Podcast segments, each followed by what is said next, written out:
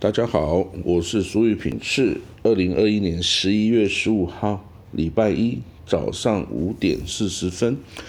嗯，今天的消息哈会比较少，因为我不在家里哈，这个比较不方便，连电脑都很难上哦，用手机看的哦。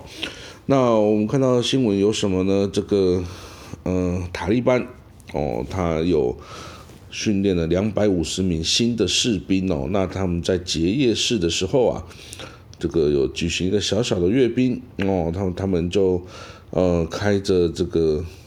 美国的装备的装甲车，哦，还有这二制的直升机，然后手里拿的的是美国制的突击步枪，哦，M4 突击步枪。那这个展示的是哦，他们缴获了哦美制的武器啦，哈，当然代表他们很厉害啊。不过呢，也代表他们想要呈现比较现代化的形象啊。给外界看哦，而不是只有这个这个游击队的这种形象哈。好，那下一个新闻哦，是我们看到以色列哦，以色列啊呼吁啊全世界哦，因为以色列在一九九三年哦有签跟巴勒斯坦有签署以巴和平协议哈，奥斯陆和平协议。那虽然奥斯陆和平协议上的很多理想、很多条文。到今天呢都没有被实现哈，很可惜啊。但是啊，基本上这体制还是存在的。然后有每两年定期开会一次。那即将举行的会议哦，这个以色列方啊已经打算要要求世界上其他的国家哦，当初的这些 donor country 哦，应该要恢复对巴勒斯坦的援助啊。也就是指啊，现在哦，这个巴勒斯坦哦，对巴勒斯坦的援助的国家都不愿意再花钱了哈，他们不想把钱花在巴勒斯坦人身上哦，所以现在对巴勒斯坦人每年能够收到的外来援助哦，已经变成巅峰时期的大概十二 percent 而已哦，所以越来越少国家愿意捐钱给巴勒斯坦人，那当然显示的是，哎，他们可能会觉得。巴勒斯坦的高层官员贪污腐弊啊，贪污腐败啊，我把钱丢进去，等于是无底洞啊，说我不愿意再帮助这样子的哦一个政府体制哦。那当然他讲的也不是没道理，但是对于以色列来说，如果这个巴勒斯坦人他们自己撑不住了，他们的财务破表了，然后没有办法再持持续下去，那他们可能就会。变成以色列要去负担的责任呢？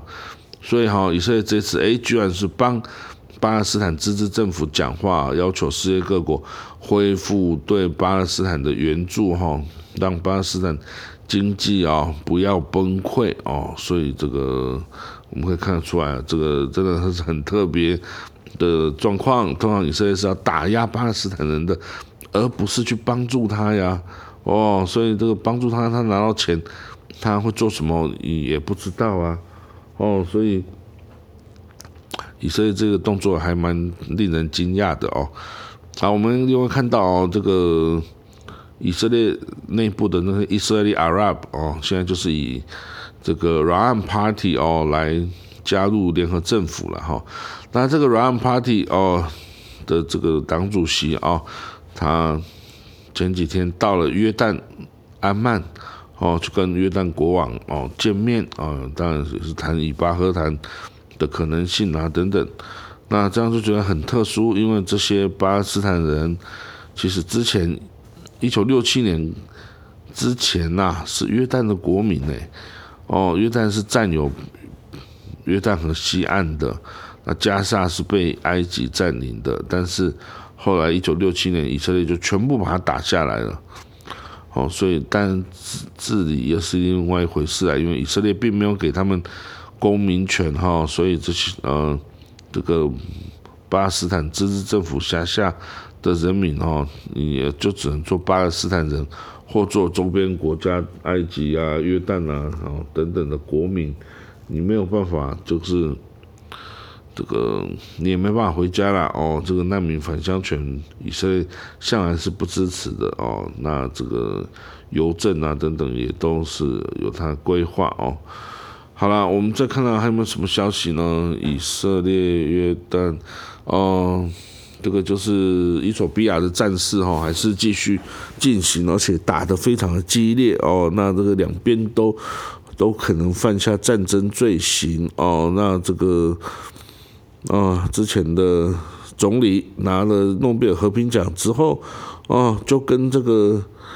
体格类开战呢，结果造成兵连祸结，到现在都无法停止哈，所以我建议哈，这个诺贝尔和平奖应该要有一个有一个审查机制哈，就是你拿诺贝尔和平奖，你要是过了几年，你做了跟这个诺贝尔和平奖这个意义相冲突的事情哦，那应该要剥夺你的诺贝尔和平奖啊，要剥夺。要剥夺，这样子你才能够让人家有所警惕啊，不要犯这样的事情啊，不然人家当然继续做啊。因为这个哈，诺贝尔和平奖得了，好像你就是全世界最爱和平的人一样，其实根本不是啊。好，好，那呃，其实也没有太多什么消息啊。那今天我又在外面哈，这个不方便。那之后我们就明天再说好了啊。这个新闻每天都有发展，每天都有创新啊。那这个大家要跟着一起追踪哦。好了，那我们就明天见了哈，拜拜。